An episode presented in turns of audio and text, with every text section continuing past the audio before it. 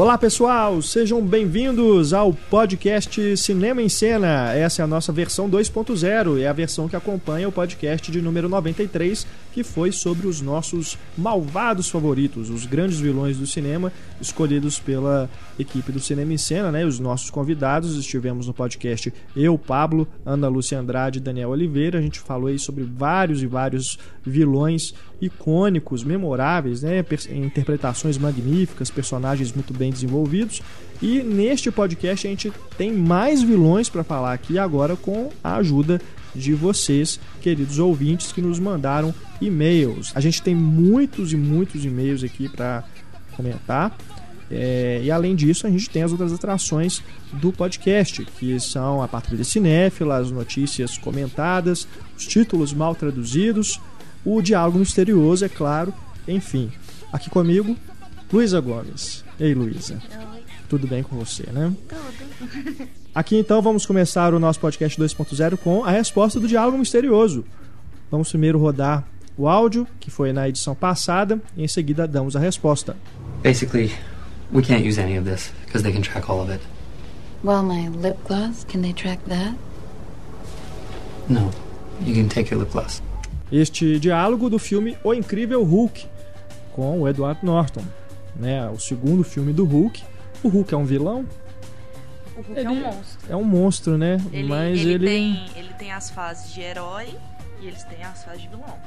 Mas ele é considerado um monstro. É. Não é considerado Porque um herói. ele, dentro dos filmes, acredito que dos quadrinhos também, tem pessoas que o veem como vilão, e mas também tem as pessoas que o veem como herói. Aliás, como vários outros É, ele é irracional. super-heróis também. O Homem-Aranha, em certo momento, é visto como um vilão. Né? É, quando também, ele, né? é quando ele se transforma no Venom, né?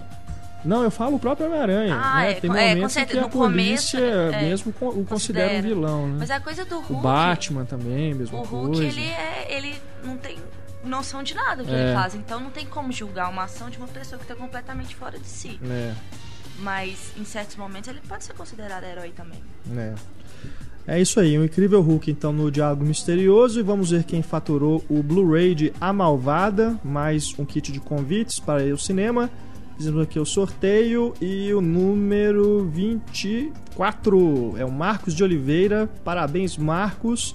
Você fatura então o Blu-ray de A Malvada, mais os convites. É só enviar pra gente o seu endereço no e-mail cinema@cinemaencena.com.br e a gente ah, manda pra você aí os prêmios, tá bom? Nesta edição temos mais um filme muito legal e também é de um vilão. Um vilão que se transforma em herói, que é o Detona Ralph. Ah, que fofo. É a animação da Disney. A gente tem aqui um DVD do Detona Ralph e mais pares de convites para vocês irem ao cinema. E os, os últimos filmes que estão em cartaz a gente manda, a gente consulta, na verdade, em qual cidade você está, você que ganhar a promoção, e a gente manda para vocês os convites que a gente tiver aqui disponíveis e que estejam em cartaz na sua cidade, tá bom? Boa sorte para todo mundo, é só prestar atenção ao longo do programa, assim que surgir o diálogo, mande a resposta pra gente dizendo de qual filme ele é pro e-mail cinema@cinemaencena.com.br. Vamos aqui começar com os e-mails sobre os vilões, né?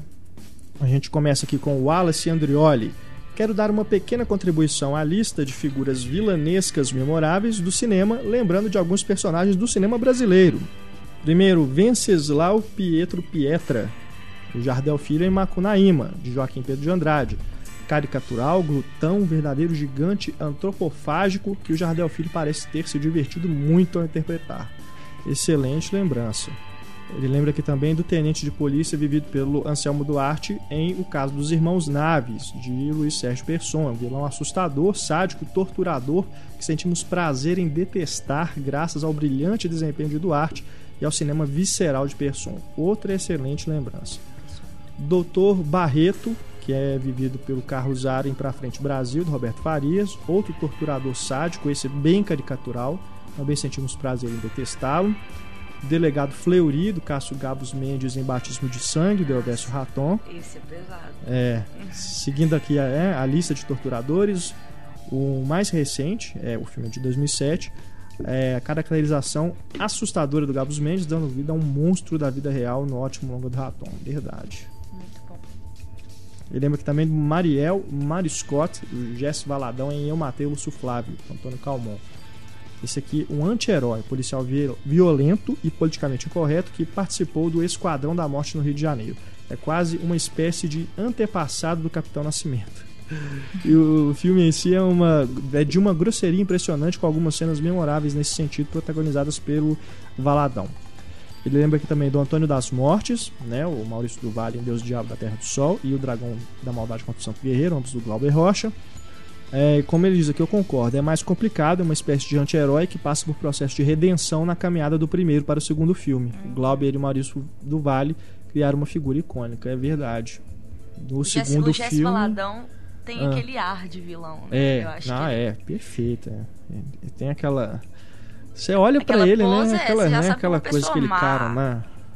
É. E aí, nossa, a lista dele aqui é enorme. Tem mais dois. Francisco, vivido pelo WJ Soli em Um Som ao Redor, do Kleber Nosso Filho, ah, verdade. que é o, o patriarca da família, né? É, e você, você só entende a dele depois de um certo Depois de um tempo. filme, é, né? mais pra frente. Ele tem essa coisa, né, do coronelismo, né? Aquela coisa lá do coronelismo Nordeste. contemporâneo, né? É justamente isso que o filme fala. Que é E- o feudo dele aqui, É, né? Aquela, aquela rua no Recife. E uma outra última lembrança aqui, também excelente, pô, a lista do cara tá genial.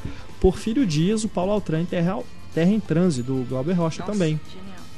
É, Ele diz aqui, ó, apesar de concordar com vocês que nessa obra-prima do Glauber a classe política como um todo é vilanizada, sem partido, sem partido, ele lembra aqui que a gente ficou brincando no podcast.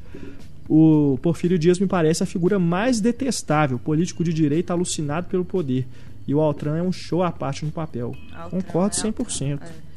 Fantástico mesmo, né? Um Pra quem fala grande que, personagem. que no cinema brasileiro não existem atores de, de alto escalão, o Paulo Altran Nossa tá Senhora. acabar com todo tipo de... É uma heresia falar isso, É. né? Ah, valeu, valeu, Wallace. Agora a gente tem aqui a Daniela Matar. Tem uma queda pelos vilões que possuem motivos passionais. O primeiro é a Mrs. Mott, Peyton Flanders, vivida pela Rebecca de Mornay, em A Mão que Balança o Berço. É um filme muito tenso, muito cagaço. pelo total desequilíbrio da vilã. O segundo é a Abigail Williams, a Wyn- a Winona Ryder em As Bruxas de Salem. Essa vilã me causou muita repulsa, em momento algum é possível se colocar na pele dela. Ela me causou revolta, vai dando uma vontade gigantesca de dar uma surra nela. As calúnias feitas pelo vilã corroem o telespectador. E em terceiro lugar, o meu amado Dr. Anton Phoebs, do Vincent Price, em O Abominável Dr. Phoebs. O vilão apoiado no Velho Testamento mata toda uma equipe de médicos, são mortes fabulosas, e o filme ainda possui um dos finais mais incríveis do cinema. Outra lista É, passional, bacana, né? passional de vilões com motivos passionais é, é de louca obsessão, né? É, esse a gente falou, É. no- o Pablo lembrou, da Cat Bates, né? Aham. Que, que é foda. É. Agora aqui o Igor Frederico, ele fala lá de Planaltina, Distrito Federal. Tem 20 anos. Vocês esqueceram. Não, a gente não esqueceu, cara. A gente não esqueceu. O nome do podcast, cara. Nossos malvados favoritos. A gente elencou aqui os nossos favoritos. É que a gente esqueceu. Mas aqui vamos ver então qual que você nos traz aqui, o seu favorito. Vocês esqueceram de mencionar um dos vilões mais divertidos e adoráveis de todos os tempos, que é o Biff Tannen de De Volta para o Futuro. É uma ótima lembrança também, Carismático. né? Só de ele cair em esterco durante todos os filmes já vale estar na lista. Sem dizer que ele é a personificação de diversos tipos de vilões durante os três filmes, inclusive o vilão de Western. Verdade. Verdade, né? Bacana. Concordo. O Biff é realmente um vilão bem bacana mesmo. Outro filme que tem dois vilões sensacionais é o Robocop, a começar pelo personagem do Clarence J. Boddicker, que com sua gangue metralha o coitado do Murphy. E para terminar, um dos caras mais malvados do cinema, que é o Dick Jones, o real vilão por trás da trama, que tem uma das mortes mais legais levando em conta o valor da diretriz do Robocop, criativa de todas, verdade. Robocop é outra, outra excelente lembrança também. Todos os replicantes de Blade Runner, mas com destaque maior, obviamente, para o Roy Batey, interpretado epicamente pelo Rutger Hauer. Bacana também, um grande vilão. Se considerarmos o Zuckerberg como vilão de a rede social, e eu acredito que ele seja um, ele acaba sendo um vilão interessantíssimo que Nossa. traz uma mostra da contemporaneidade consigo. Eu não acho que ele é um vilão. É, eu eu também que tenho dificuldade são em. são os gêmeos. Será? Eles- eu acho que eles também são vítimas ali. É vítima, mas sei lá, eles tentam tirar muito proveito também de uma ideia que não era deles, eu acho. Que até. Mas que eles simplesmente não sabiam fazer, entendeu? É é justamente o que o Zuckerberg falou. Vocês têm ideia, mas vocês não sabem fazer. E aí? É. É, Eu é- acho que a grande é- é vítima é o. Eduardo. Com certeza, a grande vítima. É. Mas eu não sei se o Zuckerberg pode ser considerado um vilão, não. Eu ele acho que passa é... por uma transformação É. que é, eu não sei, chegam alguns momentos do filme que eu tenho ódio dele. egoísta, né? É. Ele é egoísta. Mas... É aquela, aquela aquele tipo de história de ascensão, sabe que você vê assim, que uma hora esse Vai cara vai acabar mundo. sozinho, É. né? Como de fato acontece.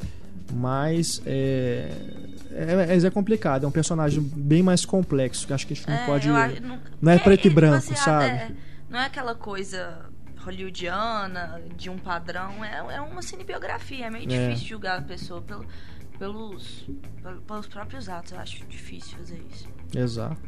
E ele termina aqui dizendo: outro vilão que adora é o Noah de A Vila. Um dos mais legais do mundo é o Lopan de Os Aventureiros do Bairro Proibido. Verdade. E só para não deixar passar um vilão que é um sistema disfarçado de alienígenas, está em Eles Vivem. É verdade. Por aí vai. Não me, não vou me alongar mais. Só queria dizer que tem um vilão que não é do cinema, mas que é provavelmente o personagem que eu mais odeio adorar, muito por causa do ator, que é o Joffrey de Game of Thrones. Assim É, como não. o Walter O White de Joffrey- Breaking Bad. É. Que é um anti-herói, assim, fantástico. Pra mim, o mais fantástico da história da TV americana, assim. Que começou como um cara que tinha algumas motivações legais e foi acabando se corrompendo totalmente pelo poder, Uhum. assim. É. Agora ele é um vilão, ele é o vilão e ele é o principal. É. Agora no Game of Thrones, não só o Joffrey, acho que todos os Lannisters, tirando o Tyrion, que é o Peter Dinklage, que é, ainda é, é mais legal, né? Ele é o mais legal dos Lannister, mas todos os outros, pelo amor de Deus. Ô família, viu?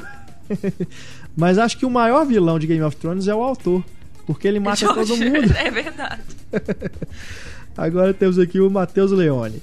Quem diria que a continuação de um filme tão chatinho renderia o tema de um dos melhores podcasts que vocês já Poxa, fizeram? Não é chatinho. Não. Eu concordo, é chatinho sim. Ah, não é, gente. É lindo. O programa foi tão bom que me senti obrigado a enviá-los à minha lista dos esquecidos. Mais uma vez.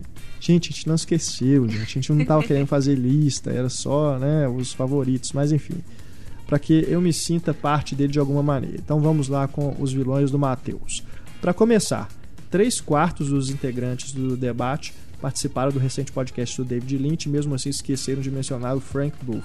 Para mim, uma das figuras mais marcantes da história do cinema. Outros personagens tão expressivos e fascinantes quanto o do vivido por Dennis Hopper em Veludo Azul são Burke, de Um Tiro na Noite, e o serial killer de identidade desconhecida interpretado pelo Kevin Spacey em Seven. Nossa, Bacana. Seven é É, pesado. é pesado. Pesado. Na minha lista de odeio de paixão, tem o Bill Houston de Dançando no Escuro, porque roubar de cego é sacanagem. E ah, o Gil Shepard de A Rosa Púrpura do Cairo, o ator que engana a Cecília e o público no final do filme. Ah, não acho ele um vilão. Na categoria de atores mocinhos sendo vilões, também valem as lembranças do Hugh Jackman em Scoop e o Harrison Ford em Revelação. Também gostaria de incluir outra categoria, a de vilões que o filme perdoa. Como exemplo, temos o personagem do Paul Dano em Hub Sparks, que usa sua vantagem sobre a namorada para forçá-la a fazer coisas contra sua vontade e de maneira violenta. Uma metáfora para o abuso sexual, ele pergunta. Mas que ao final do filme. Não vamos falar porque é spoiler. Mas eu concordo com você. Tem também o Leland de O Mundo de Leland, um garoto que mata um portador de necessidades especiais por achar que este estava profundamente deprimido. E o filme o tempo todo tenta justificar esse assassinato com uma suposta empatia que o protagonista sentiu pela vítima. Eu não assisti esse Mundo de É, Leland. essa história eu não vi também, mas parece muito com a história de terapia de risco, né? Ah, tá. Não de Sudenberg. tenta justificar toda hora Uhum. as ações. Agora a gente tem aqui o João Ferreira. Comentando sobre os vilões citados no podcast, falaram dos aliens, mas não é demais lembrar que talvez a principal vilã da franquia seja a corporação Wayland Yutani, ou simplesmente a companhia. Diferente dos monstrengos espaciais, que agem por instinto, a companhia não pensa duas vezes em descartar seres humanos caso considerem necessário. A Verdade. companhia Willan que volta em Prometheus, né? É, Que verdade. também, eu acho também que é o grande vilão da história, É. é, a corporação. Exato. E sobre o HAL de 2001, ele é meio que o Darth Vader das histórias do Arthur Clarke, já que começa como herói no início de 2001, as circunstâncias o transformam num vilão e depois ele se redime em 2010, quando salva a tripulação da espaçonave Leonov da transformação de Júpiter em uma estrela. A explicação para o HAL pirar foi porque recebeu ordens conflitantes do comando da missão na Terra. Então ele não morre, porque ele é desligado, né, no É. 2001. Então ele continua, eles só Eu não considero ele colocaram ele em stand-by. bacana, bacana sua, seu e-mail, viu, João? Valeu. Agora a gente segue aqui com o Bruno Paes Leme Ferreira. Para começar, as vilãs das animações da Disney sempre tenderam a ser mais interessantes que as próprias princesas. Claro. Tanto que a Disney está fazendo um filme da história da Bela Adormecida, contada através do ponto de vista da Malévola. Não sei como eles vão fazer isso, mas a premissa é bastante interessante para fazer valer uma conferida. A presença da Angelina Jolie é outro atrativo a mais, claro. É, e uh, você me Malévola fez é lembrar legal, também desse filme A Branca de Neve e o Caçador, que a personagem mais Charlize interessante Theron. é a Charlize Theron. Com certeza. Eu gostaria, inclusive, que o filme fosse mais sobre ela. Sobre- é- é e não sobre a Branca de. Neve. Mas eu acho que. Eu acho que a- a- Pelo menos. Eu acho que o destaque maior é dado pra ela. Acho que até mais pela personagem da Kristen Stewart, assim. Ah, é. Porre. A Continuando, revolta. continuando aqui o e-mail do Bruno. E quanto ao design dos vilões nos filmes da Disney, esses usam quase sempre aquele mesmo design clássico do vilão, na maioria das vezes esguio, magrelos e angulosos, com raras exceções. A Úrsula de A Pequena Sereia é a primeira exceção a me surgir à mente.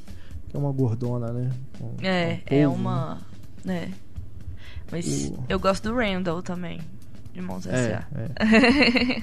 Que aí é, que é segue é exatamente padrão, né?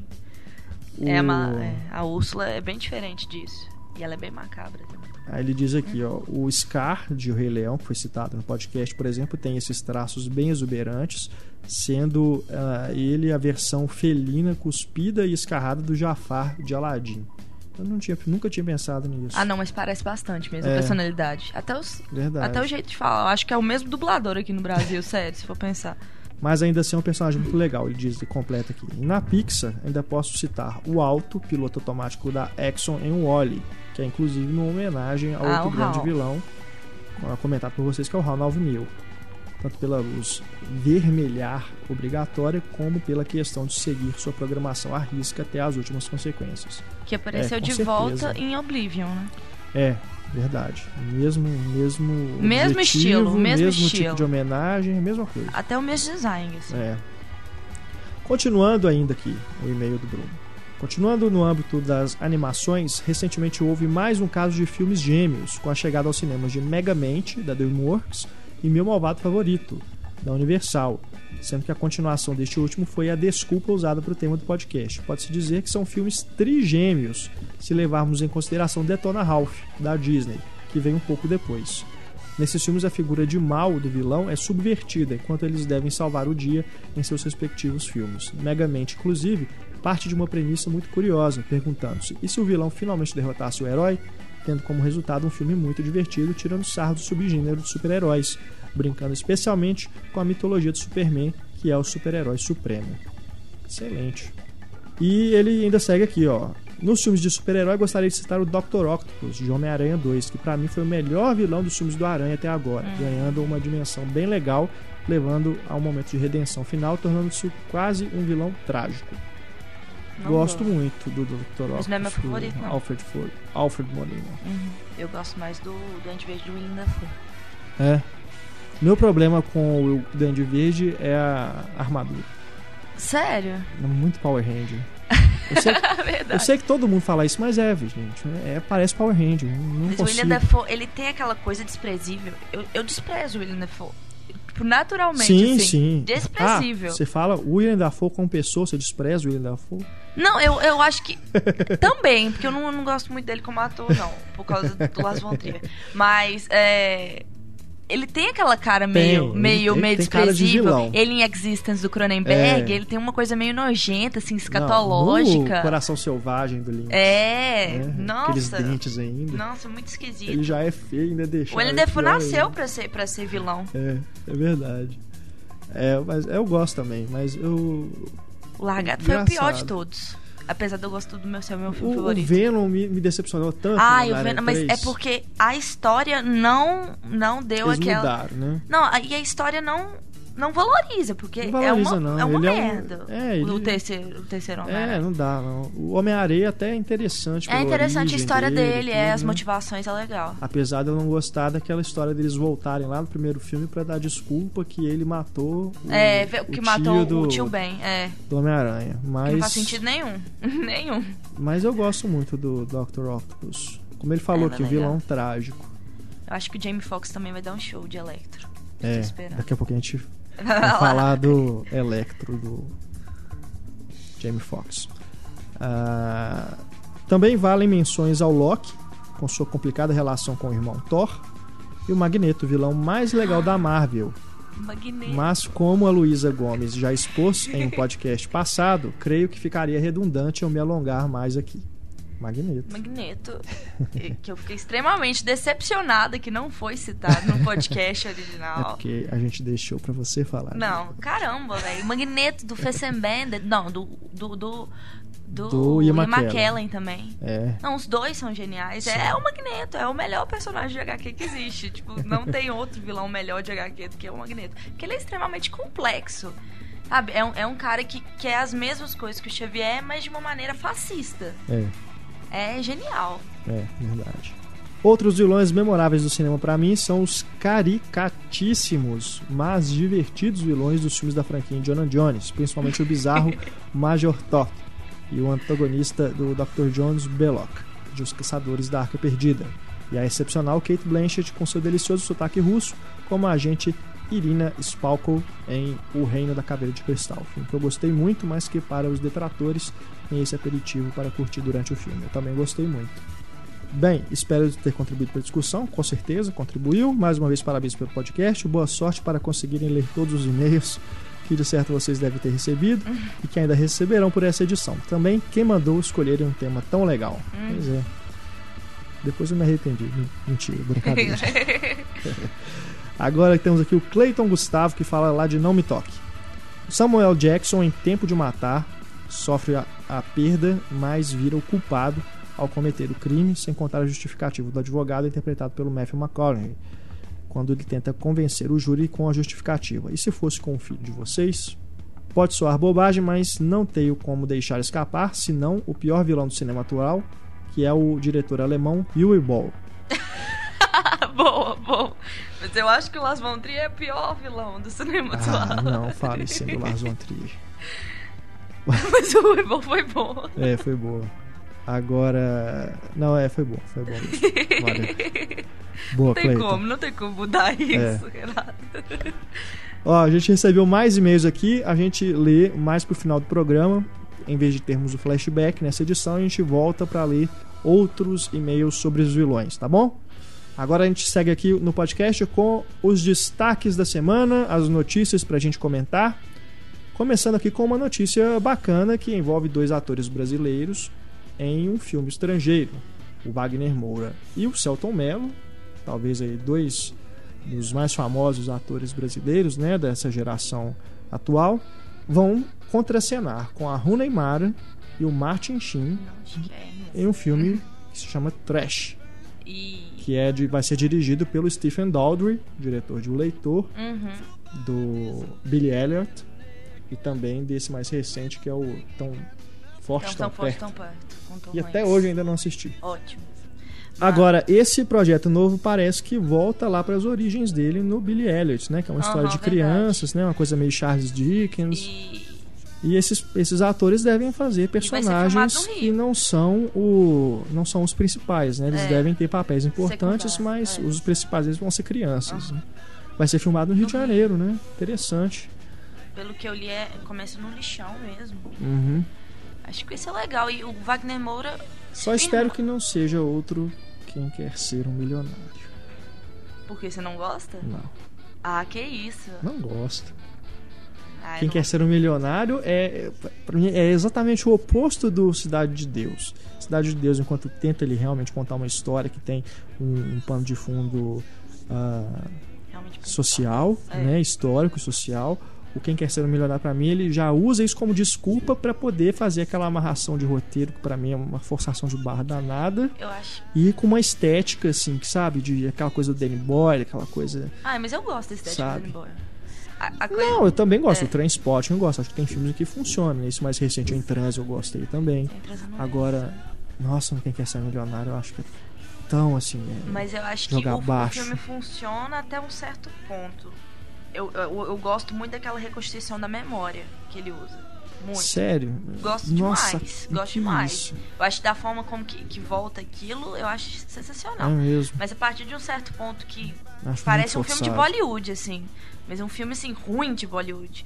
Porque começa a fazer uns clichês que, você- que o filme se torna extremamente previsível a partir de um certo ponto. Pois é.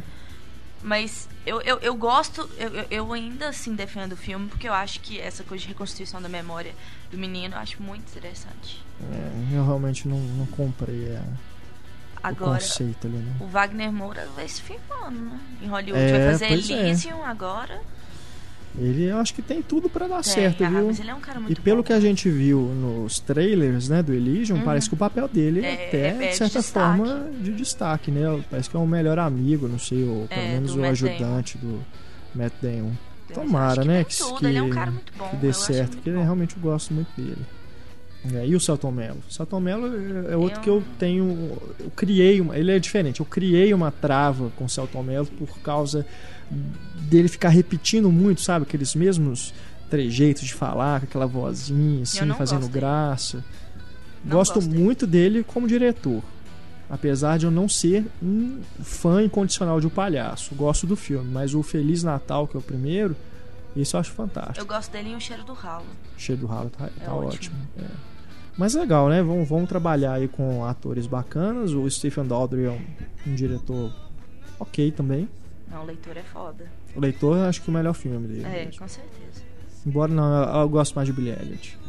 Mais do que o gosto, leitor? gosto, Ah, não. gosto mais. Eu gosto muito mais Pensando de assim no estilo, gosto mais do Billy, Billy Elliot. A, a história é muito linda, né?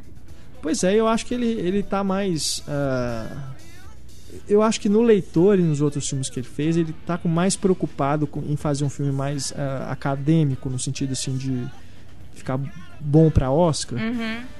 Muito quadradinho, assim, sabe? Sim. Muito certinho. É, aquele filme. No feito Billy Elliot eu acho que é uma coisa mais. Ele tá mais à vontade, assim, é mais um filme mais espirituoso. Acho que em questão de roteiro, Billy Elliot é o melhor, mas em, em direção eu gosto mais de leitor. É. É um ótimo filme também. Enfim, né? Vamos então aguardar mais notícias deste filme Trash. Como vai ser rodado no Brasil, acredito que a gente vai ter muitas novidades em Neymar de perto.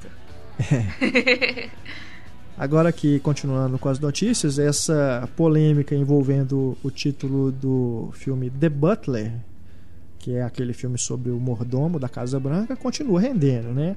E no último podcast eu falei que estava do lado da Weinstein e do Lee Daniels, né? Porque achei que a, Warner estava realmente de birra para tentar prejudicar o Weinstein, mas surgiram aí informações depois de que as coisas não são bem assim, tem caroço no angu. Ah, né? depois Tem daquela, daquela coisa ida aí. do Harvey Weinstein, daquele filme, daquele programa CBS Aham. Morning, tá muito apelativo. Pois é. Tá muito campanha, sabe? Tá muito divulgação. Isso tá, com, isso tá muito com cara de. E o advogado da Warner mencionou, é, ele se defendendo né, em nome do estúdio, que a Weinstein, como membro lá, o associado lá da MPAA, que é a Associação dos do Motion Picture Association of America, deu seu jeitinho lá de tentar burlar algumas regras né, no passado. É verdade. Inclusive Teve com alguns títulos. do, da, da É, alguns títulos que pertenciam a afiliadas da Warner que eles tentaram eles, eles usaram sem a autorização porque usaram algumas brechas. vamos É, dizer talvez assim. essa pode ter sido a gota d'água. Pois é. Então as coisas não são bem assim, né? E querendo Como ou a não, gente já tá falou funcionando. Já tá funcionando pra West. Já tá. Igual você falou, É, tá divulgando. De Já, qualquer já. forma, o filme já ganhou uma publicidade É, gratuita. Isso aí é inegável.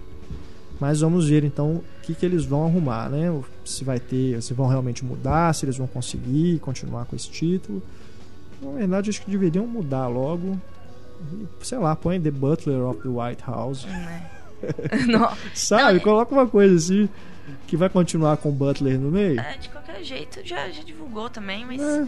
Agora, se eles continuarem, eles vão ter que pagar 25 mil dólares por dia. É. Então eu tenho certeza absoluta que daqui a pouco o nome já vai estar mudado. Vamos ver, eles vão entrar com recurso, né? É. Então vamos aguardar para ver o que vai ser resolvido disso. Agora, trailers. Dois trailers bacanas que saíram essa Uhum. semana.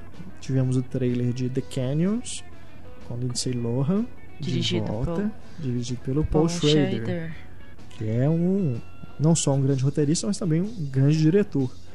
Ele escreveu Taxi Driver para citar Apenas. o filme, né, Apenas. dele. apenas. Ele só escreveu Taxi Driver. Mas ele dirigiu e escreveu também Gigolô Americano, é, o acompanhante, um dos mais recentes, o acompanhante e o Adam Memória de uma Guerra, que são ótimos filmes também. E que passaram, assim, saíram direto em DVD aqui no Brasil, Uhum. infelizmente. Mas vale a pena correr atrás se você não viu. E a Lindsay Lohan, né, que tá voltando aí num papel que esse a gente dá pra levar a sério. E Mas é, ele já trailer- meteu o pau nela, nela. Falou que ela, pra trabalhar, Pera aí. nunca mais. Você sabe que esse filme ele tem cenas de sexo. E Ah. você fala que ele meteu o pau Não, nela, por favor, Renato. as pessoas Me podem tire fora disso. as pessoas podem interpretar errado. Então falou mal sobre a atitude profissional de Lindsay É, Lohan. Se o Pablo Pronto. estivesse aqui, ele falaria That's what she said. Mas ah, é, Lindsay Lohan é aquilo, né? Depois que entrou naquela confusão de, de droga, álcool, dirigir Ah, cara, mas- embriagada, ser presa, vi- a- tirou totalmente o foco da carreira É, mas dela. quem né? tem a minha idade é fã da Lindsay Lohan. Ela É, sabe. verdade. 19. É, ela fez Meninas Malvadas, Sexta-feira Muito Louca, ela é uma Operação. Operação Cupido, sabe? É. Eu cresci vendo os filmes com ela, entendeu?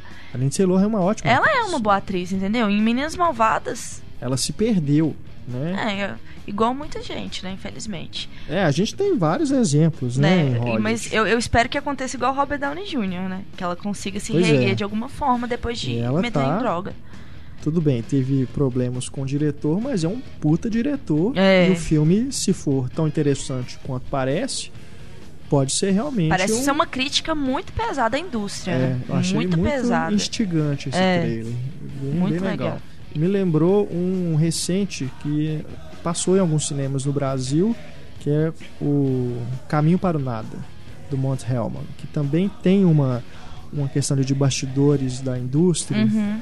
Mas não é tão assim, não é, não é uma coisa ferina como isso parece ser, não, sabe? Não é uma coisa de crítica, mas Eu assim, uma que a- coisa metalinguística que questiona assim, essas coisas, o, o fazer filmes, sabe? É, em- nos Estados Unidos principalmente, que é muito interessante. Não sei se é, porque é um trailer pequenininho, então não sei se dá pra gente falar que vai seguir o mesmo caminho, Aham. mas de qualquer forma tem essa coisa de estar ali por trás, né? Parece que tem essa coisa Pelo, de que eu, pelo que eu li, eu acho que é do uma, cinema. do, é uma vingança do Paul Schrader do ostracismo, assim. Aham. Porque ele ficou um, um tempo É. esquecido.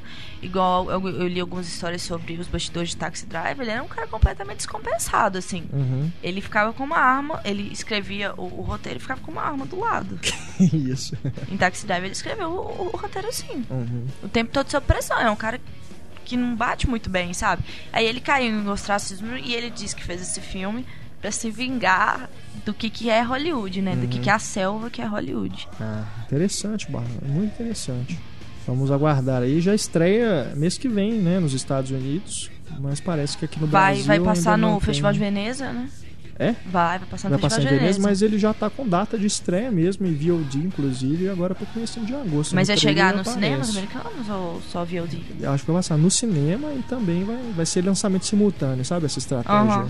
recente que eles Porque estão adotando. O. Eu tenho certeza que ele vai passar em Veneza. É.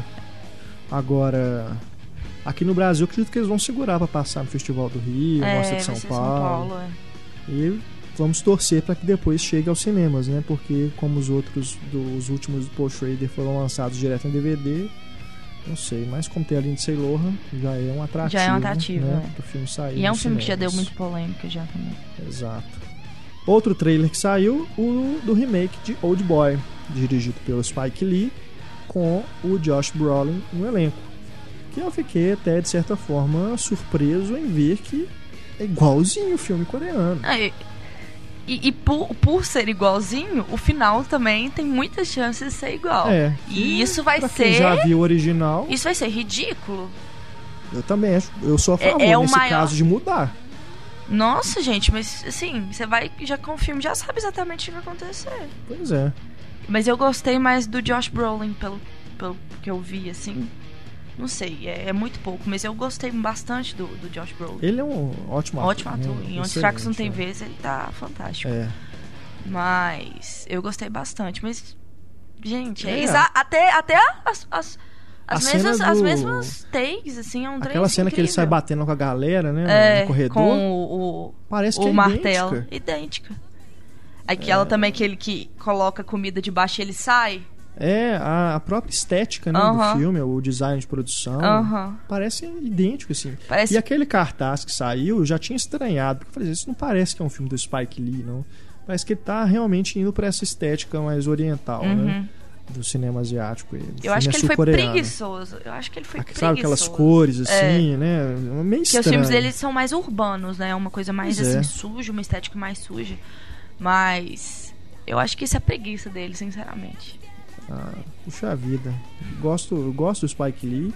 É, o Plano Perfeito eu acho bem legal. Foi uma primeira tentativa dele de fazer um filme de gênero. Aham. E mesmo assim, você vê que ele ainda tem aquela pegada autoral dele de fazer uma crítica social. É, e eu acho um filme fantástico. Agora, aquele de guerra que ele fez com Wesley Snipes, que me fugiu o nome agora, esse eu já acho bem fraco. Agora, vamos ver, né? O que, que ele aprontou É, aí nesse Lee Old eu Boy. parei de gostar nem De dos repente filmes tem- de, dos anos 80. Acho que ficou pra trás, assim, o estilo dele. Ah, Acho que ele foi mudando, ele foi se adaptando muito a um, uma coisa meio blockbuster, assim. O, o estilo dele ficou pra eu não trás. diria que são blockbusters, não. Ah, mas eu acho que é Mas um é- padrão. É Me um parece, padrão. assim, pelas, por essas recentes escolhas, a gente vê que é um cara que tá Ele tá indo pelo mercado. querendo ficar é. pelo, na indústria, Aham. né? Não quer só fazer os filmes independentes. E ele tá querendo também chamar atenção por declaração polêmica. É um cara que quer. É, ele, é, ele sempre foi, né? É. Essa coisa de, de falar pelos as coisas na lata, ele é. fala mesmo, né? Mas, enfim. O, vamos aguardar, porque às vezes pode parecer pelo, por esse primeiro trailer que é tudo igual, mas de repente até nisso pode haver algum tipo de crítica Mudança. em relação a remakes. Uhum. Vai saber. Né? Quando o filme estrear, em outubro ou novembro, se eu não me engano, a gente vai saber. Falando aqui, né? Eu falei do Old Boy, que é o filme sul-coreano. Ali, um pouco ali, ainda nesse lado do mundo, a gente tem o John Woo, lá embaixo na China, que está voltando, graças a Deus, o John Woo está voltando. Ele vai filmar The Crossing, que muda aí, parece que muda bastante o tipo de filme que ele faz. Parece que são histórias românticas nos anos 40. É, eu não. Eu, é, dizem, em que é, diz que é meio um Titanic asiático. Pois é, eu, vi, imagina. associação. Imagina o John Woo dirigindo um romance, cara. Eu não conheço muito John o trabalho Woo. do John Woo. O John Woo que é, é- ele ficou famoso pelos filmes de ação com o Chow Yun-fat, o The Killer, o Matador, Fervura Máxima, Alvo Duplo. Depois foi Duplo. Hollywood, dirigiu Missão Impossível 2, A Outra Face, A outra Pagamento, é, Face Off. o- outros filmes né, que são interessantes também. Ele Dirigiu Van Damme, dirigiu de outra volta. E acabou voltando depois para a China, fez um épico de guerra lá, a Batalha dos Três Reinos, Aham. que é muito legal. É, mas também foi, não, não fez muito sucesso. É uma, uma produção grandiosa e desde então, se eu não me engano, 2008, 2009, ele está ah, sem filmar. E agora anunciaram esse projeto aí, que vai ser rodado novamente lá na China. E vamos ver, né? O que, que vai sair disso aí. Um romance do John 1 realmente é algo inusitado. Cara, eu, eu, eu escrevi essa matéria. né? Gente, os nomes dos atores são impossíveis. Sim, uma coisa assim, dificílima. Então eu não nem irei arriscar. não, não eu- faça isso. É uma Eu coisa vi que assim, tem a impossível. Zhang Zi, que é do Tigre Dragão. É, o Tigre Dragão. Né? E o, o tá roteirista também é. Isso. O roteirista também é de Tigre Dragão. Vamos ver, tomara que seja um filme bacana do John Woo. Que bom que ele tá de volta. Agora vamos falar de super-heróis.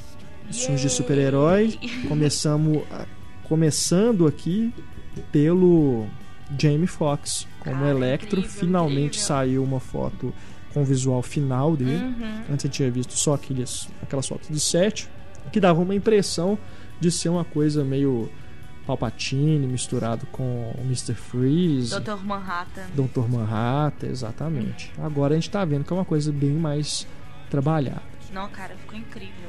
Você, Incrível. Luísa, que conhece mais de quadrinhos do que eu.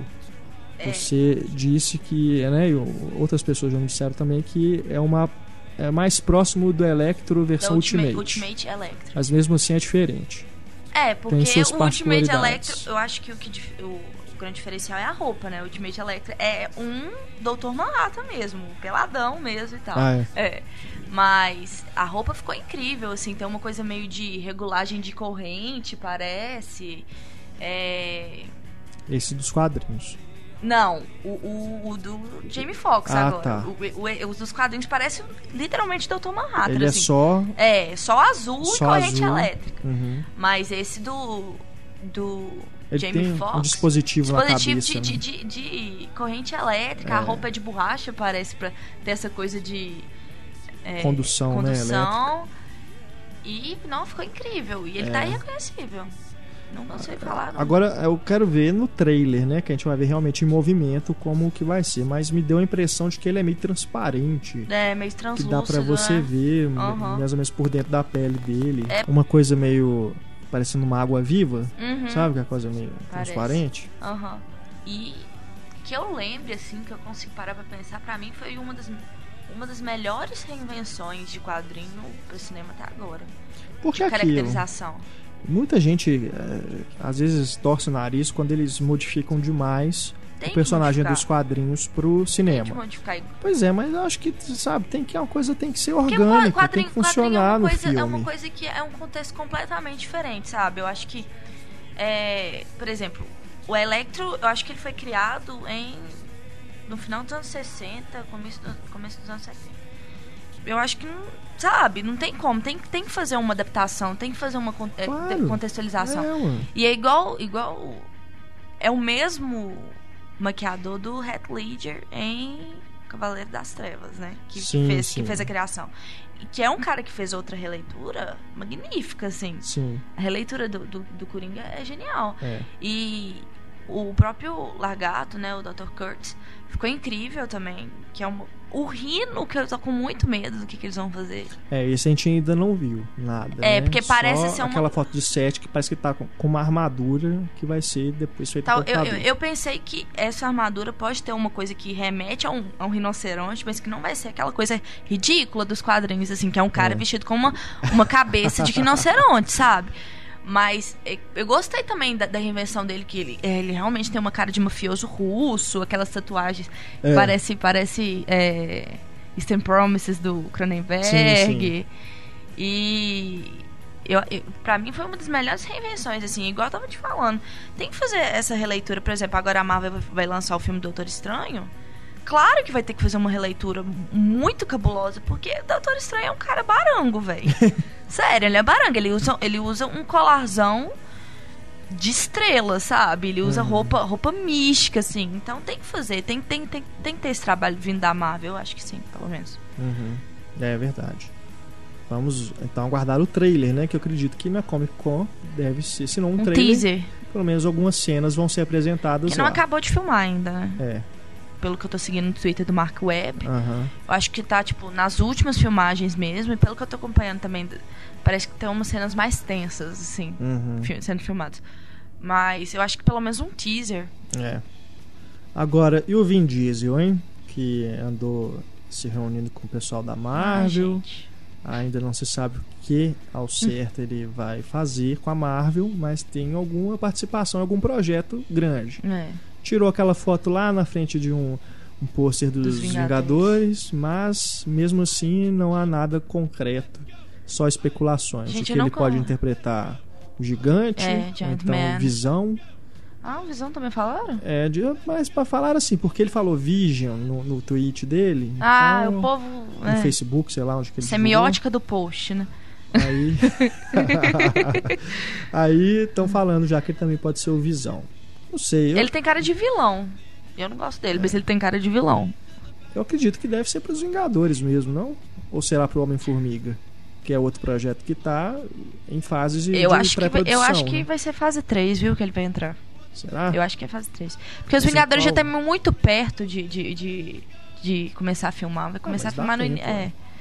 Ou Guardiões da Galáxia, né?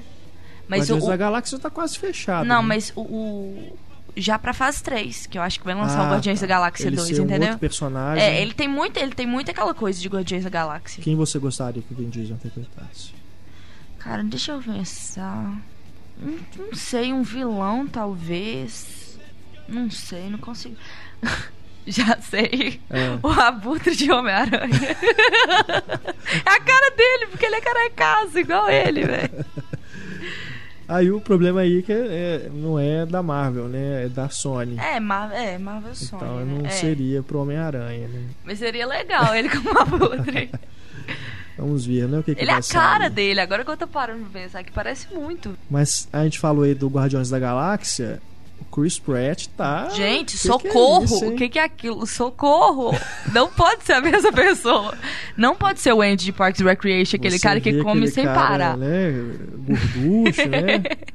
Desajeitado, Agora, que que como é de- isso? Barriga tanquinho, Oh, o que que é peitoral, aquilo? o que que é aquilo? E foi tipo do nada, assim, porque eu, eu sei que acabou a- a- a- as filmagens de Parks and Recreation no final de fevereiro. Aí lançou, acabou a temporada. E até aí ele tava gordo. Aham.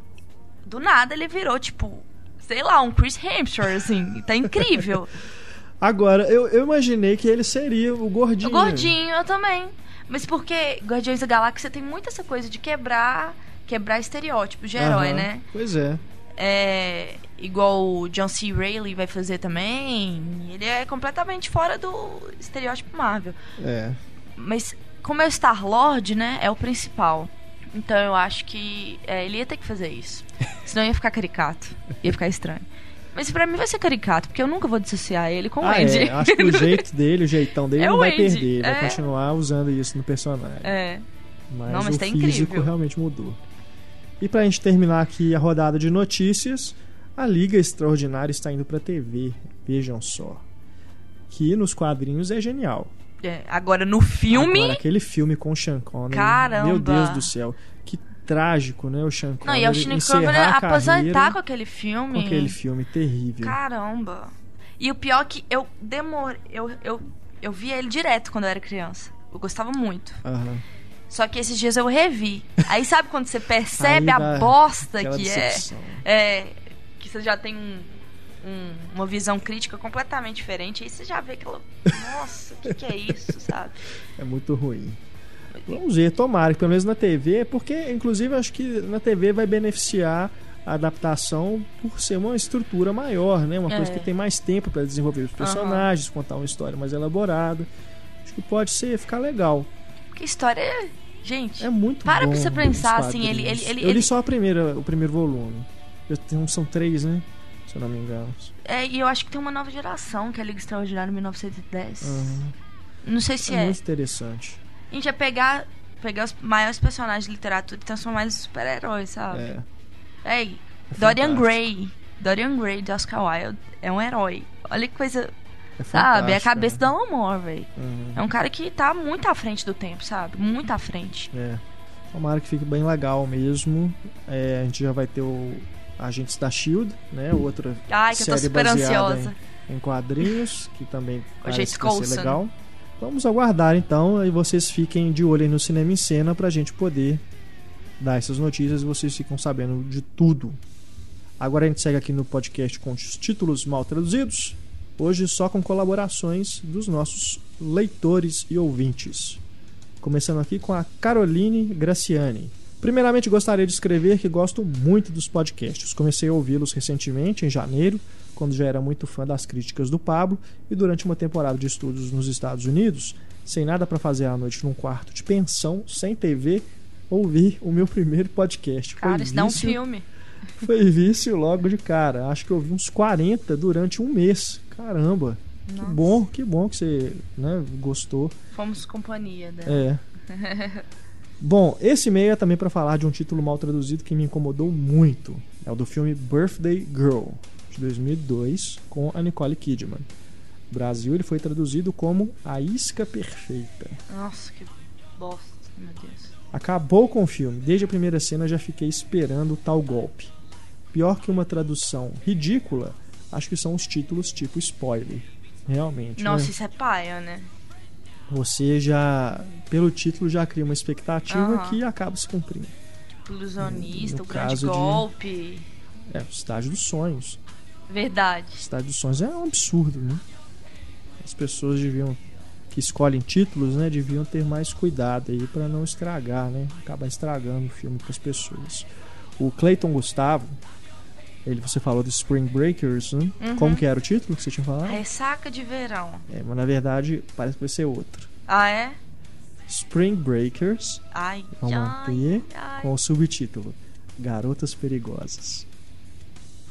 Vai sair direto em DVD pela Universal em setembro, segundo aqui o Clayton. Eu não tenho. Eu não vou falar, não sei se era, mas garotas perigosas. Garotas Perigosas. Spring Breakers, Garotas Não, pior é Perigosas. que tem que. Sabe? Eu prefiro que tire o Spring Breaker, sabe? Eu prefiro que tire. Só colocar Garotas os- Perigosas? Não, eu não prefiro nada. Pra mim o filme podia chamar nada. Você vai ver aquele filme do Armando Corinthians pronto, sabe? Do que colocar uma coisa dessa. Ai, ai. Ele continua aqui no e-mail com outros títulos. General Education. Eu não conheço esse filme, cara. Ele diz aqui, é do diretor Tom Morris e vai sair no Brasil em agosto em DVD pela Vini Filmes com o título de E agora? Repetir em ciências. que que é isso, gente? Meu Deus do céu. E agora? Repetir em ciências. Ai, ai, ai. General Education. Meu Deus. Eu me lembrei de um outro tem pouco tempo que chama X. Seria o ex, né? Ah. O ex. E aqui se chamou Ah, três pontinhos, o amor. Olha só. É ridículo, né? Gente do céu. Agora, ele citou mais dois aqui que são frases no título original e aqui no Brasil viraram uma palavra só. The door in the floor, que seria né, a porta no chão, Chão. traduzindo literalmente.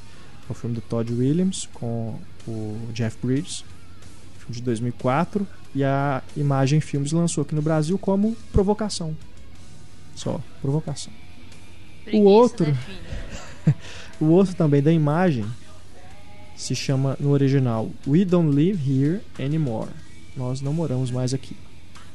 E virou aqui no Brasil Tentação. Ah, caramba. Genérico. velho. Tentação. Incrível. Mais alguns aqui que o Clayton listou. Ele listou um monte de títulos. Breakfast with Scott. Filme de 2007, dirigido por Laurie Lind.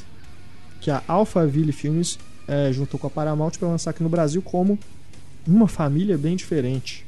Breakfast with Scott. Nada No- esse filme é horrível, meu Deus do céu. eu não- Agora eu que não eu lembrei. sabia desse, que, filme é, que filme é esse. É, é- é- eu acho que é de é, dois homossexuais que adotam uma criança. Eu, eu acho que deve ser esse. Ah, é pelo uma família bem diferente. É, gente, mas esse filme é ruim demais. Nossa, agora que eu lembrei desse filme, eu devo ter visto ele tem uns três anos. É. Nossa, caramba. Acho que esse, ele, ele é, é passado no Canadá. Eu acho que é Ah. uma produção canadense. O outro que ele lista aqui é o Adventureland, do Greg Motola, aquele com o Jesse Eisenberg e a Kristen Stewart, Aham. que aqui virou Férias Frustradas de, De verão. Verão. Que é um filme ótimo. É legal, gostei É também. Mas é, né, pegaram carona no título de outra franquia que não tem nada a ver, que é as Férias Frustradas, Aham. e Férias Frustradas de verão. Pelo amor de Deus, é Acho- ridículo, é. ridículo. E, e dá uma impressão que é uma comédia boba, né? É, E exatamente, não é, e é um não é. dramão. É um dramão. Dra- é, as chamadas dramédias, né? É. Tem seus elementos cômicos, Drama mas indie. não é uma comédia como Férias É. Frustradas. Drama indie, é. Ele lembra aqui também. Ah, ele, agora ele fez uma listinha aqui que é interessante. Os filmes que ele lista aqui agora receberam títulos diferentes na capa do DVD, do, no cartaz do cinema, mas na versão dublada eles falam outro título. Na Você fala dublagem. na- na- quando aparece o título? É, Ah. Olha só que curioso. Crazy Stupid Love, Amor a toda prova. Segundo o Cleito aqui na dublagem da Delarte, eles falam Loucos de Amor. Que é até um título melhor. Tem Não, mais que a ver com o tem título original. Like Crazy, né? Que é com a Felicity Jones é loucamente apaixonado. Parece muito. É. The Eagle, do Kevin MacDonald, virou a Legião Perdida. A Universal mandou dublar na Cinevídeo e virou a Águia da Legião Perdida. Olha só. Dead Silence virou Gritos Mortais. Na dublagem se tornou Silêncio Mortal. Na dubla... Olha só, a gente mete pau em dublagem. Mas a dublagem, o título tá melhor do que o título que escolheram pra lançar o filme. E não faz sentido isso, né, gente? Isso acaba até prejudicando finan- financeiramente, comercialmente o filme, né? Você fala de um filme, a pessoa entende outro. É. Ah, mas tem esse nome, eu não sei de que, que você tá falando, então fica por isso mesmo, entendeu? E mais dois aqui, The Midnight Meat Train, do Ryuki Katamura, direto em DVD, saiu como O Último Trem. Na dublagem da Alamo, eles falam O Comboio dos Mortos. E- sempre. O Segurança Fora de Controle, que é o Observe and Report, aquele filme com Seth Rogen, que ele é o segurança do shopping, ganhou na legenda do DVD Insegurança, com o in entre parênteses. Ai, trocadilho de péssima, de péssimo. Meu. Deus! E na dublagem tem outro. Cara. Observe e reporte, que é a tradução literal. É. Que que é isso, gente? Que falta de comunicação, É. hein? Meu Aí Deus você é o mínimo, céu. é o mínimo, é um trabalho assim mínimo. Você pegar a capa, olha, daí É. senão vamos, vamos- vamos simplesmente continuar com ele. Meu Deus. Cleiton, valeu demais, cara. Adorei aqui as suas contribuições para os títulos mal traduzidos. E a gente tem mais uma mensagem aqui do Sérgio De Bortoli. Queria ajudar também no quadro com o filme que tem o nome em inglês Shadow Dancer, do James Marsh. E que chegou aqui com o nome Agente C, dupla identidade. Você tá brincando, cara. Esse filme saiu aqui com esse nome. Meu Deus do céu. Caramba. E é isso. Você que tiver aí mais sugestões para nossa para o nosso quadro de títulos mal traduzidos, é só mandar para a gente um e-mail com a sua, a sua, os títulos, a sua listinha de títulos, ou qualquer outro que você tenha encontrado aí, pro e-mail cinema@cinemascena.com.br. Harold suddenly found himself beleaguered and exasperated outside the bakery, Shut up! cursing the heavens in futility. No, I'm not. I'm cursing you, you stupid boy, so shut up and leave me alone! Vamos agora para a patrulha cinéfila. Temos aqui mensagem do Anderson Anderson, Mr. Anderson. que isso? Mr. Anderson. é o Anderson Koleski. Mrs. Mrs. Johnson. Ele diz aqui, ó. Fui assistir a Guerra Mundial Z em 3D. Os cinemas em Joinville são do, da rede GNC Cinemas, do shopping grande em Joinville, lógico. GNC Cinemas não mantém lanterninhas nas suas salas. Durante a sessão, houve um bate-boca entre uma mulher e seu marido com um grupo de homens. No meio da sessão saiu a bravata. Vamos resolver isso lá fora. Ó, Ó, Que Superman, isso? né? Na saída do cinema, só estava um funcionário do cinema recolhendo os óculos 3D e um alvoroço entre o grupo de homens de discussão, da discussão e o casal. Foi necessário que o casal saísse acompanhado pelos seguranças do shopping. Que que é isso, gente? A crítica é para a GNC Cinemas e o gerente do Shopping Garten, que não tem organização para a saída das salas e não disponibiliza os lanterninhas dentro dos cinemas para cuidar da audiência. Se a briga começasse, poderia atingir os espectadores que não tinham nada a ver com a confusão. É necessária a presença de segurança nas salas. Não, cara, no meio do filme também. Brincadeira. Eu mandei e-mail, viu, Anderson? Você tem, tem um tempinho já que você mandou esse e-mail pra gente. Eu mandei o- a sua reclamação lá pra GNC e não tivemos resposta. Então estou lendo aqui a sua mensagem, mas com essa ressalva de que a gente entrou em contato, mas não obtivemos o retorno deles. Assim que eles se pronunciarem, a gente volta com esse caso aqui na Patrulha Cinéfila, mas de qualquer forma fica aí o registro, porque realmente é um absurdo. Gente, no meio do cinema. Isso é uma Não falta de ter- respeito, assim. Uma coisa é você é realmente você ter seguranças nas salas é um pouco complicado. É. Agora, o Lanterninha é o funcionário mínimo. Que pode até não exercer a função de lanterninha, mas a pessoa tem que está tendo uma confusão, a pessoa é. tem que ir lá e dar um jeito. É Uhum. possível isso. Pode deixar as coisas acontecerem dentro da sala, assim não, né? Então, vamos que de- deveria aguardar. ter uma, uma o mesmo estilo de bibliotecária que tem em Monstros S.A. na Universidade de Monstros. É. Devia ter uma daquela em todas a- as, as sessões de cinema. Você Verdade. falou uma palavra, ela já vai lá te pegar e joga você, cata, te catapulta pra fora da É, sala. É mesmo. Agora a gente tem outra mensagem aqui que é da Joyce Almeida. Moro em Brasília e estou escrevendo para compartilhar a experiência que eu tive com a rede de cinema Kinoplex do Grupo Severiano Ribeiro. Comprei por intermédio de um site de compras coletivas ingressos para serem utilizados na rede Kinoplex. As regras para a compra e a utilização dos ingressos estavam bem claras. Não poderiam ser utilizados em filmes 3D ou na sala Platinum e poderiam ser utilizados apenas de segunda a quinta-feira. Precinho bacana, cineminha até aí ótimo. Bom, tava tudo bem até eu entrar no site da Kinoplex para escolher os filmes e eu e meu marido iríamos assistir. Foi uma dificuldade encontrarmos um filme que pudéssemos assistir, já que as únicas opções que tínhamos de filmes legendados em salas normais, ou seja, que não fossem A Platinum. 3D ou Platinum, eram Velozes e Furiosos 6, Se Beber Não Case 3 e Odeio o Dia dos Namorados. Todos os outros filmes em cartaz só tinham cópias em 3D ou nas salas Platinum. Isso, lógico, lá em Brasília. Diante das circunstâncias, acabamos optando por assistir a Velozes e Furiosos 6 no Kinoplex Park Shopping. Quando entramos na sala, vimos que a conservação das poltronas estava péssima. Poltronas desgastadas, rasgadas e com espuma saindo do assento. Cadê a manutenção das salas, minha gente? Enfim, luzes devidamente apagadas, começaram os trailers. O som péssimo, trailers dublados. E de novo numa sessão de filme legendado.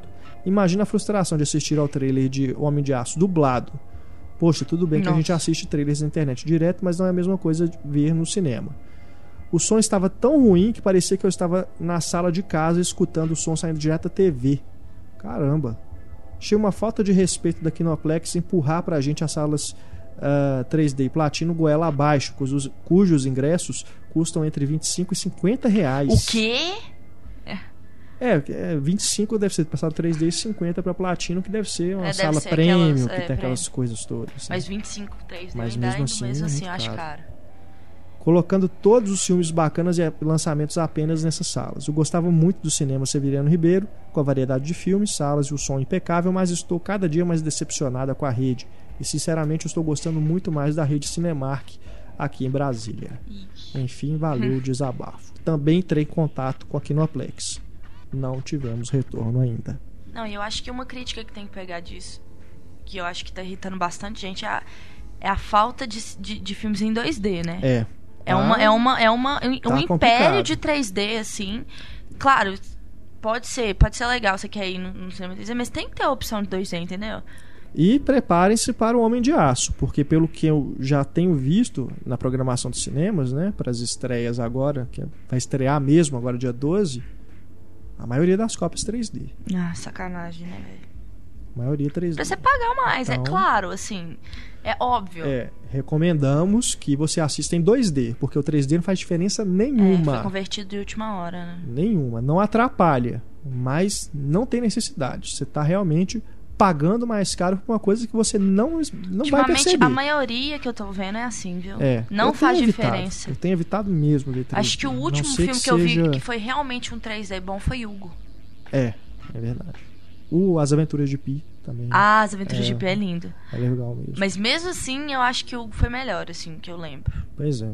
Agora, esse negócio de compras coletivas é realmente uma furada. é, é, é, é, ge- gente, é fria. Tem que tomar muito cuidado. É um milhão de exceções, sabe? É, é um milhão de coisinhas que você não vê na hora e depois, depois você já fecha o contrato, já vem um milhão É. de coisas. Você não pode ir em tal é. horário, não pode ir em tal dia. É complicado mesmo. É, é, realmente tem que tomar muito cuidado, não tem jeito. Aqui no seu caso você ainda seguiu as regras, né? Mas como você acabou vendo, acho que se você tivesse talvez consultado as sessões antes de efetuar Aham. a compra, né? Você teria desistido então, É. né? Quando você visse que você não poderia aproveitar totalmente o desconto, né? É. Acaba que é um barato que sai caro. Seguindo aqui, na patrulha temos o Eduardo Sabino, amigos do Cinema em Cena. Hoje dei uma olhada nos filmes que estão em cartaz no Cinemark do BH Shopping e me surpreendi com a predominância dos filmes dublados. Não sei se o site é um espelho absoluto das opções da bilheteria física do cinema, mas se for isso mesmo, apenas o filme Guerra Mundial Z tem sessões legendadas e em apenas dois horários. Uma falta de respeito com quem é apaixonado pelo cinema em todas as suas dimensões e sabe o quanto a dublagem pode comprometer seriamente a qualidade de um filme. Quem gosta mesmo de filmes vai ao cinema para conferir o trabalho vocal dos atores, não dos dubladores. Sugiro que a equipe do Cinema em Cena questione a opção do Cinemark BH Shopping pelas cópias dubladas. Podemos questionar, cara, mas é aquilo. Temporada de férias, né? Sempre vai acontecer e eu, isso. eu, eu não. Julho e dezembro. Podem observar que é dublado assim. E eu a não, eu não sou a favor da extinção completa de filme dublado. Não, também não. Igual tem muita O gente que problema eu é a sei. predominância, né? É, o, o O problema, problema é isso. Mas a Você não tem opção de filme É, legendado. isso é um absurdo, mas eu acho que extinção de, de, de cópia dublada, eu acho que. Eu acho que Não, é não. um elitismo, entendeu? Com certeza. É um elitismo. é, com certeza. O É, tem- problema é o que a gente sempre combate aqui é realmente a predominância. Né, predominância é difícil. mesmo, Né? Porque É, tá Guerra demais. Mundial- é. Cinemark BH Monstros Shopping. S.A. em lugar nenhum tem legendado. É, não, e, e tem gente que fala, ah, mas é o povão, usando em termo pejorativo, Uhum. que gosta de filme dublado. BH Shopping, gente, é, é É, é no, é no meio do região Belvedere. nobre aqui em Belo Horizonte. É no meio do Belvedere. Vocês não têm noção das lojas que tem no É. BH Shopping. Igual o Diamond. Loja de grife e tudo mais. Uhum. E então não tem dessa, não. Não, isso é elitismo. É. Extremamente elitista e ridículo. Acho que essa coisa de extinção de, de sala dublada, eu- assim, que é você considerar que todo mundo teve as mesmas oportunidades que você, assim, sabe? Sim. Mas eu acho que predominância eu, já acho sacanagem com o que, que realmente quer, quer justamente ver esse trabalho, esse trabalho vocal, que trabalho de mixagem, sabe? Com é uma coisa, é uma certeza, coisa lógico, complicada. É. É, não, realmente, mano, concordo plenamente.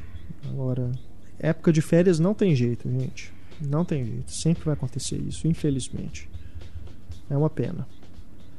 E pra gente encerrar a Patrulha Cinéfila, só mais duas mensagens. O, o Pedro Dalbó mandou aqui a seguinte mensagem. Estive na sala do Star Trek, que tava passando Star Trek no Cinemark Marketplace, onde estava o entulho. É aquela que a gente Aham, passou, foto. a gente falou na edição passada. Também fui reclamar e me informaram que aquilo seriam as novas cadeiras que seriam instaladas na sala. Ah, sim, dentro de um saco de lixo. Caramba. De qualquer forma, não é possível que não tenha outro local para armazenar o material que vai Então, ser depósito, instalado Gente, pelo amor de Deus. que não seja embaixo da tela. Não, Né? isso, tira, isso querendo ou não tira a intenção, assim, Com né? certeza, com certeza. Eu já acho ruim aquelas luzinhas de emergência que ficam É, me embaixo irrita da também. tela. Nossa, me irrita demais. Porque tem algumas salas que aquela luz é tão forte que ela causa um reflexo na tela, uma Não, coisa verde assim, sabe? Uma um- tipo um gradiente verde Aham. assim. Pelo amor de Deus. Agora, você imagina um monte de, de saco de lixo, que segundo ele que são as cadeiras, né? Aham. Cadeira nova. Meu tá Deus do céu. Outro problema que ele relata aqui sobre o Cinemark Marketplace foi que o ar-condicionado só foi ligado quando o trailer e as propagandas começaram. Ficamos uns 20 minutos na sala ganhando uma sauna grátis. Sacanagem, né? Sacanagem. Mas pelo menos ligaram, ainda bem, né? Imagina ver o filme todo. Ninguém aguenta. E por último aqui o PH, que fala lá de Campo Grande, Mato Grosso do Sul. A MGM Brasil, no último sábado, exibiu por volta das 10 da noite, horário de Brasília, o filme Perfume, a história de um assassino. A classificação indicativa do mesmo era de 16 anos. Mesmo assim, após a primeira morte, ou melhor, no primeiro assassinato do protagonista, a imagem dos seios da atriz ficou embaçada. Infelizmente, não tinha câmera nada para registrar mas toda a cena de nudez do filme era tampada com um leve embaçamento da imagem, escondendo seios, etc. Na mesma hora entrei em contato pelo Twitter oficial da MGM, o arroba MGM Brasil, questionando a estúpida decisão em questão. Como previ, não obtive resposta alguma. O canal é a cabo, censura indicou 16 anos, mesmo assim eles acharam correto exibir o filme escondendo toda e qualquer cena de nudez e 10 horas da noite. Né? Enfim, gostaria de informá-los e, se possível, entrar em contato com o canal em questão, desejando mais sucesso no contato que eu realmente não tivemos sucesso não, como e, você. E Perfume é um filme, então, que ficou bastante embaçado por bastante. boa parte assim, do filme, né? Já tivemos outros casos, né? De, que a gente já relata, inclusive, aqui na Patrulha Cinéfila, de esse tipo de censura, uhum. né? De uhum. pôr aquele blur em cima uhum. do, do, dos seios e de outras partes. Ah, outras partes íntimas. Enfim, é... o do perfume é realmente a primeira vez que eu vejo falar que teve esse tipo de censura. E realmente não faz sentido. 10 horas da noite, já coloca a censura 16 anos, canal a cabo. É realmente complicado, não tem porquê não. MGM pisando na bola. E essas são as mensagens da Patrulha Cinéfila. A gente recebeu mais e-mails aqui, mas não vai dar tempo de ler tudo. A gente na próxima edição a gente retoma, tá bom? Você que tiver reclamações, uh, denúncias de algum denúncias de maus tratos nas salas de cinema, envie para a gente o seu e-mail. É, envie o e-mail para cinema@cinemascena.com.br. A gente volta com a Patrulha Cinéfila no, no próximo podcast. Para a gente encerrar o nosso programa, aliás, antes da gente encerrar, porque às vezes eu falo, já, já vamos encerrando e ainda faltam mais uns 20 minutos. Mas a gente tem aqui mais mensagens sobre ah, os vilões. Os vilões que foram tema do último podcast. A gente começa aqui com o Davi Vilela. Sobre mulheres vilãs, é interessante que são bem poucas, mas as que existem são espetaculares. Vocês citaram algumas, mas tenho que citar outras marcantes. Primeiro, a Baby Jane Hudson, de o que terá acontecido a Baby Jane. Hum. Bette Davis, como sempre, está perfeita em cena. Constrói uma vilã odiosa, que ela faz com a irmã é de uma crueldade incrivelmente perfeita, fria e insana. Assisti a esse filme uma vez quando era criança e a cena do rato assado me aterroriza até hoje, principalmente pela risada diabólica de Jane e o desespero de Blanche dentro do quarto é de arrepiar. Fantástica lembrança. Né? É, Bette Davis. Só isso que eu é. falo, só esse nome. Pronto. Outra não citada é a Peyton Flanders, personagem de Rebecca de Mornay em A Mão que Balança o Berço. Ah, a gente comentou no comecinho, falou. né? Mas ele, ele comentou mais um pouco dela. Embora não seja um filme excepcional, tem uma vilã que é marcante pela sua frieza e crueldade calculista sem igual. Por exemplo, a cena da morte da personagem de Julianne Moore, ela simplesmente manda ela para a morte com uma cara de piedade que dá raiva. Pior é ver ela ver pela janela, né, comendo uma maçã impassível. Depois vai lá e só confirma que ela está morta. Naturalmente, volta para casa para outra cena assustadora em que esvazia as bombinhas para a asma da Claire, personagem da Annabelle Sciorra. Com uma naturalidade e uma frieza que é assustadora, até cantarola enquanto faz isso. Depois sai para dar uma volta com o bebê como se nada tivesse acontecido. Outra vilã não citada é a Beverly Stuffing, personagem de Kathleen Turner em Mamãe é de Morte. Uma vilã, digamos, cômica, mas também manipuladora e louca. Isso fica claro ao fim do filme. Falando desses filmes, eu lembrei de A Morte Lhe Cai Bem, né? Sim. Com a Meryl Streep e a... É. Golden Hall. Golden Hall. É. Que ali, se bobear, tem uns três vilões, né? É. O Bruce Willis o Bruce também. Bruce Willis também, no final, acaba sendo. É. Mas a Meryl Streep dá muito medo daquele filme. É. Muito medo. Com certeza, é, é bem bacana. Gosto muito dele. Para terminar, aqui o Davi tem a Miranda Priestley, personagem da Mary Streep em O Diabo Veste Prada. Outra que é a personificação do mal, de forma leve, claro, mas é uma vilã incrível. O que ela faz com o personagem de Stanley Tucci no filme é de uma crueldade absurda. Nossa, cara. Gente, como? Como não lembrar de, de, de A gente Miranda? não tava esquecendo. Ah, mas fala. Gente, é a Miranda Priestley. Ela é a encarnação do mal no jornalismo, assim. Ela é a editora-chefe. É você, Renato. Obrigado. Viu? Obrigado pela comparação. Gente, é, mas o que ela faz com a Stella Tucci é realmente. Mas no final ela acaba se redimindo, né? É, Meio que se redimindo. é. Exato, é ela. Ele inclusive comenta aqui que ela não dá nenhum sorriso espontâneo o filme todo. Aí no no, final. final. ela dá aquele sorriso que dá uma que depois logo, humanização. e, e logo, logo depois. Go on, bastard. Ai, eu amo ela. Eu amo Miranda Priestley. E uma última coisa, o Davi lembra aqui no podcast 92 2.0, o ouvinte Humberto falou a respeito do plágio de Ian Martel, do Moacir Scliar, que vocês também citaram. Mas vale a pena ressaltar que o Ian Martel reconhece isso no prefácio do livro. A inspiração que o Moacir lhe deu ao citar ele por nome e o sobrenome e fala: A centelha de vida devo ao senhor Moacir Scliar, Mas eu acho que referindo-se isso- à história do livro. Eu acho que isso é uma edição nova. Pois é. Eu acho que a edição. A, a primeira Meia edição não teve isso. De qualquer forma, fica aí o registro. Valeu, Davi. Agora aqui o Sérgio De Bortoli. Sobre o programa Nossos Vilões Favoritos, ao escutar vocês falarem sobre o Hitchcock, o primeiro vilão que lembrei foi o interpretado por Ray Milland em Disque M para Matar, que assim como a Ana Lúcia disse, nos tornamos cúmplices dele ao nos deparar com todo o mirabolante plano de matar sua esposa. Mas os vilões que faço questão de lembrar são dois personagens interpretados pelo Kevin Spacey. John Doe, do Seven, né? A gente já falou aqui. E um outro que é impossível dizer o nome dele ou até o nome do filme sem que seja um spoiler. Qual será, hein? Qual? Suspeitos. Ah, sim. E eu- já estamos falando porque temos É. aquela regra. Se o filme tem mais de 10 anos, nós não consideramos que é Esse é spoiler. Uns 14? O Suspeitos é 96, 97. É, então. É, mais que. Não, 14 anos quase. É. Do Brian Singer, né? Do Brian Singer. É Esquisitíssimo isso, eu não consigo pensar nisso. Filme que eh, alçou o Brian Singer ao posto de grande diretor. Cara, né? eu vi esse, tanto, esse filme. Pelo menos não, tantas não, não um vezes. grande diretor, mas pelo menos um diretor ah, respeitado em Hollywood, né? A partir de suspeitos que ele realmente com- começou a pegar grandes projetos. Esse é um daqueles filmes que eu vi assim várias e várias vezes por causa do meu pai. É um dos filmes favoritos assim, do meu É pai. fantástico, suspeitos, muito bom. E realmente é um vilão fantástico Muito mesmo. É. Agora aqui o Marcos de Oliveira. Escreva esse e-mail para lembrar mais uma vez de O Labirinto do Fauno, que tem um dos vilões mais terríveis que eu já vi no cinema, que é o Capitão Vidal. Gosto de vilões cuja presença em si já demonstra uma ameaça, e com o Capitão Vidal acontece dessa forma. Todos os personagens que interagem com ele têm que ter um cuidado redobrado para não desagradá-lo. E a cena da garrafa é perfeita para comprovar isso, verdade. Interpretado pelo Sérgio Lopes.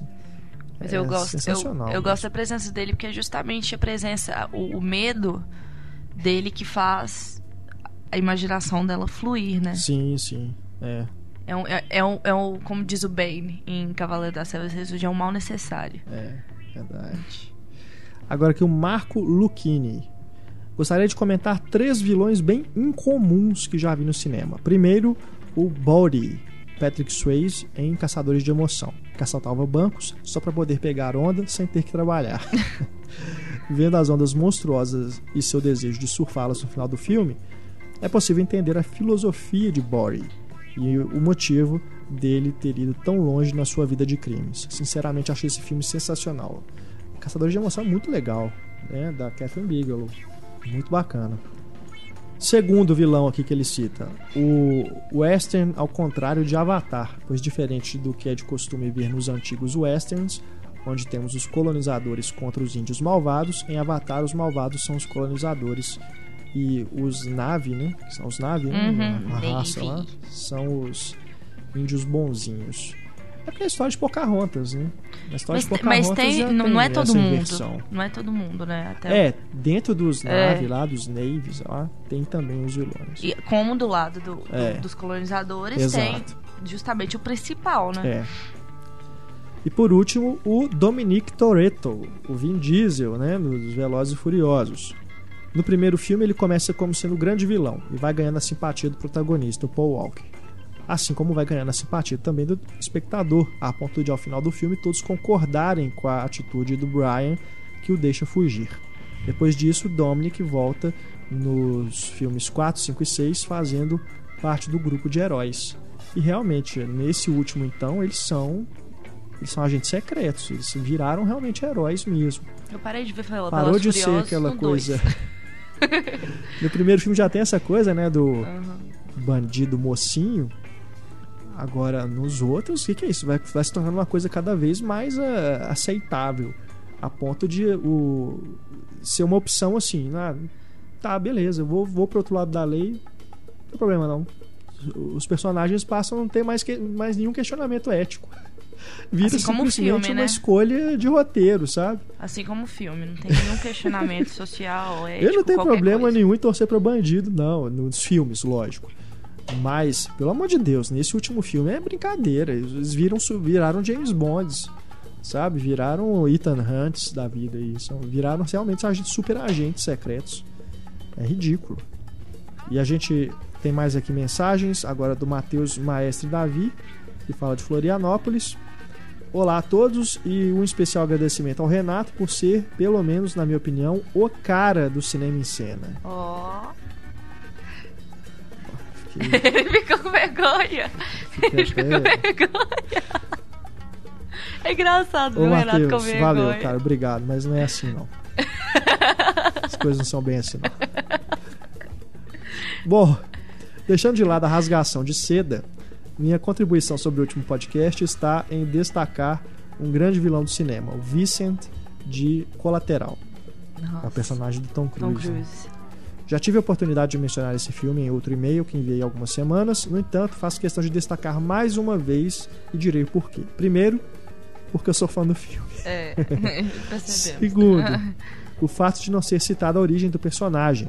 Isso nos deixa sempre na dúvida de qual seria sua verdadeira intenção como vilão, deixando assim a construção do personagem muito mais interessante, mesmo no caso da origem não contada do Coringa, Cavaleiro das Trevas.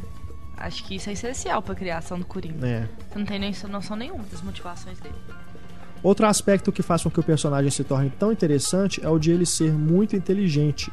Inteligência essa destacada pelos diálogos travados entre Vincent e Max dentro do táxi, nos quais o Vincent está a todo tempo colocando à prova o politicamente correto, mostrando assim que devemos a todo tempo estar colocando nossas certezas em xeque.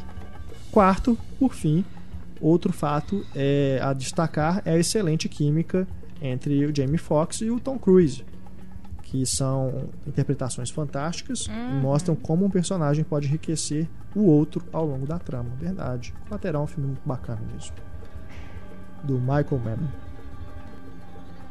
Enfim, né, recebemos aqui mais. Tem muito mais e-mail aqui. Realmente, como um ouvinte mencionou, a gente recebeu muitas mensagens sobre vilões. Então a gente vai deixar para o próximo programa, porque realmente o tempo aqui já está estourando. Aliás, o 2.0 está ficando cada vez maior. Temos que nos conter. Então a gente vai ficando por aqui nesta edição. Na próxima semana a gente volta a falar de vilões, tá bom? Grande abraço, pessoal. Muito obrigado, Luísa. Obrigada, obrigada, gente, por quem está ouvindo. E temos a música de encerramento, uma recomendação conjunta. Uhum. Né? Eu e a Luísa combinamos aqui escolher essa música, que é a música do encerramento de Os Amantes Passageiros, do novo, filme, do Almodóvar, que é The Look, Muito é interpretada pelo Metromone. Eu não conheço essa, não conhecia pelo menos Muito bom. então essa banda. Muito bom. É uma banda mesmo? É uma banda, uma é uma dupla, banda. uma banda. Vou Uma banda de indie mais. rock. Legal. Metromone, então, com The Look.